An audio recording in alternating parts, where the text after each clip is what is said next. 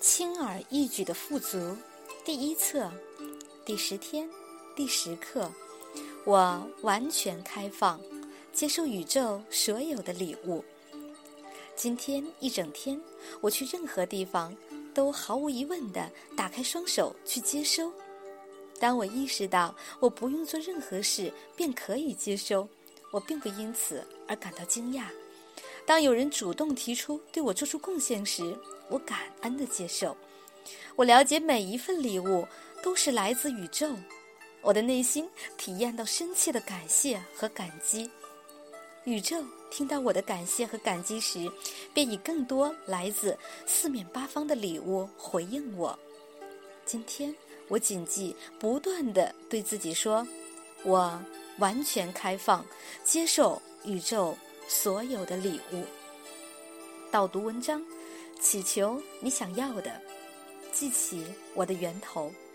今日功课，一整天去任何地方都打开双手去接收，想象你的灵性部分到处走动，打开双手去接收。肯定语句：我看见世界和平。谨记今天，信守承诺。导读文章。祈求你想要的。在我还清汽车贷款后不久，它便开始需要维修了。虽然也不是什么大问题，但持续不断的问题令我感到十分麻烦。每每它出现问题的时候，我都会体验到混乱不安。然后我会对自己说：“为什么这会发生在我身上？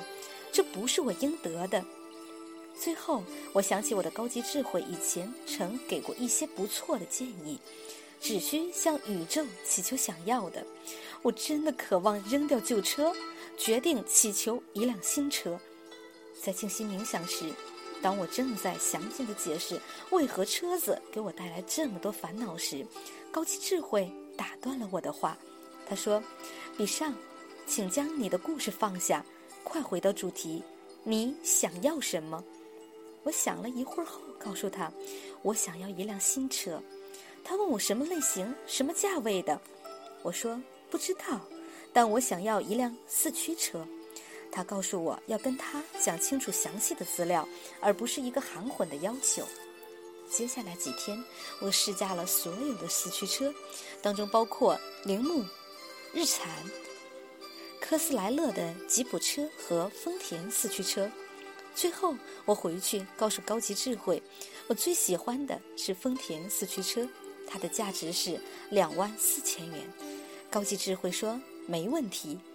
一个月之内，我毫不费力地完成了一项地产物业交易。这笔这交易不是在我预期之内的，是一份礼物。我的佣金正好是两万四千元。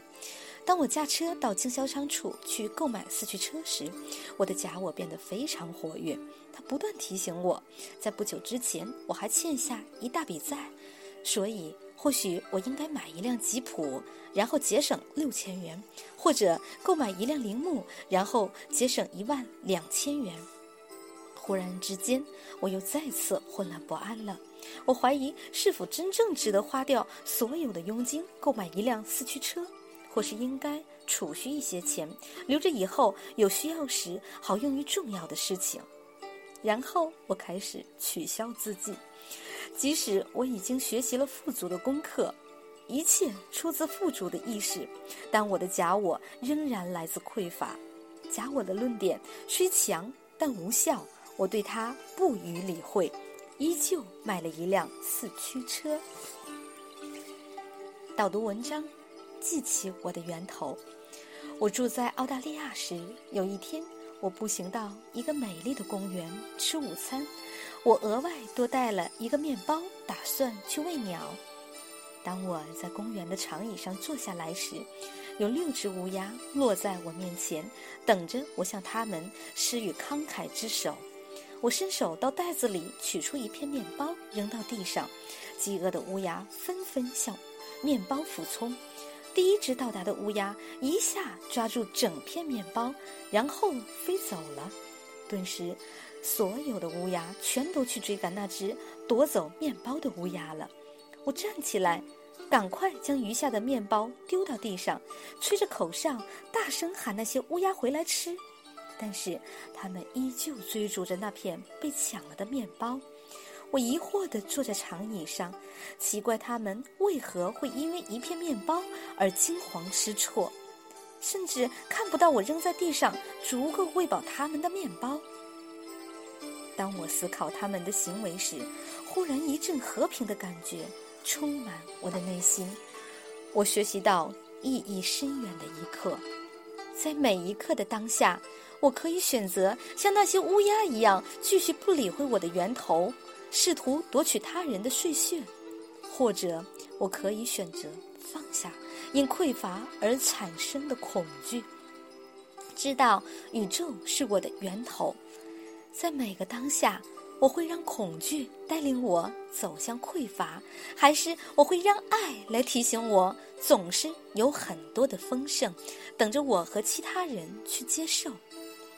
当我吃完午餐。离开公园时，所有的面包依然在地上，没有乌鸦再回来。从那天起，我从另一种光的角度看，看到每个人的富足。